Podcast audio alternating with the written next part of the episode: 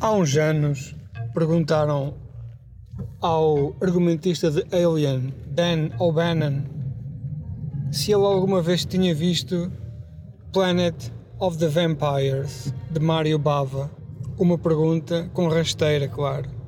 O homem terá ficado em silêncio, engoliu em seco e respondeu: hum, Não faço ideia do que estão a falar.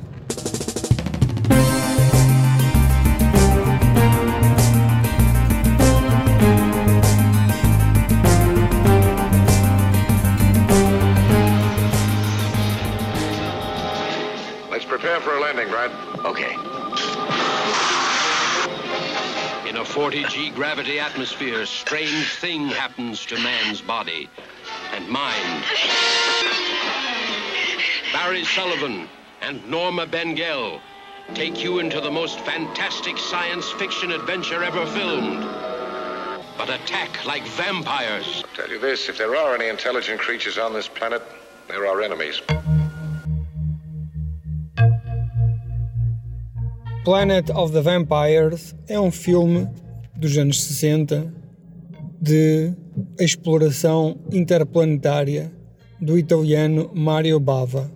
À primeira vista, poderá não ter nada de especial, é apenas mais um filme em que uma nave espacial em viagem pelo universo é chamada para um planeta em busca de um pedido de socorro, como Forbidden Planet, por exemplo, para ser confrontada com uma raça de extraterrestres, andar eh, à bufetada durante uns minutos e depois o filme acabar. De facto, é um filme de Mario Bava, o que significa que é mais bonito do que o normal. Mario Bava é um realizador que sabe colorir um filme, sabe tirar proveito do baixo orçamento, sabe combinar cores, sabe que o aspecto gráfico, o aspecto visual é muito importante para este tipo de cinema, para levar as pessoas às salas. Conta-nos a história de uma nave espacial e a sua equipa que é chamada a um planeta e quando aterram começam os membros começam a ter comportamentos estranhos, começam a lutar entre eles, começam a não ser eles. Depois saem da sua nave para encontrar aquilo que é uma nave espacial que está lá há muito tempo e no seu interior tem o esqueleto de seres gigantescos que aterraram lá muitos, há muitos anos. De repente aparece uma criatura humanoide e percebe-se que existem vampiros que através de um esquema de body snatching começam a tomar conta dos tripulantes.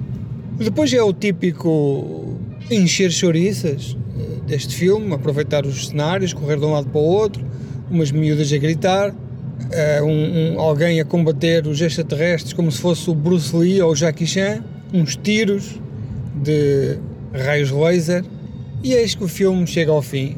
E o filme chega ao fim com a vitória da nossa tripulação, assumindo as sequelas e as perdas, que não são poucas. Mário Bava é um realizador proeminente, será mesmo um dos três mais famosos do cinema de terror italiano dos anos 60 e 70, com Lucio Fulci e Dario Argento. Tem algumas obras de renome, tem alguns filmes que ainda hoje são conhecidos por poucos, mas bons. Mas o que faz este filme ficar eh, na cultura popular é que o setup inicial é todo ele muito parecido com o Alien.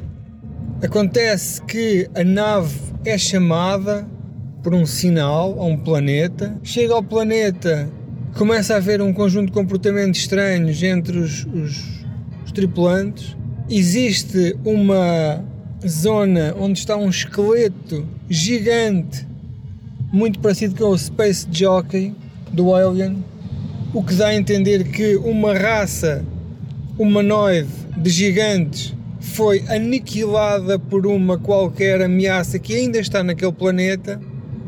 Neste caso não são xenomorfos, neste caso são Vampiros do espaço, que é um conceito muito anos 60, misturar aqui um bocado uh, os terrores para criar algo novo.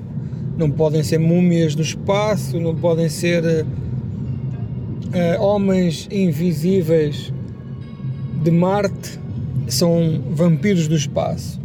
Um conceito que mais tarde iria ser replicado de outra maneira, através de uma invasão à Terra por Life Force, uma produção da Canon que eu amo, tenho um apreço enorme por esse filme, vi-o dezenas de vezes, ainda hoje me recordo dos diálogos.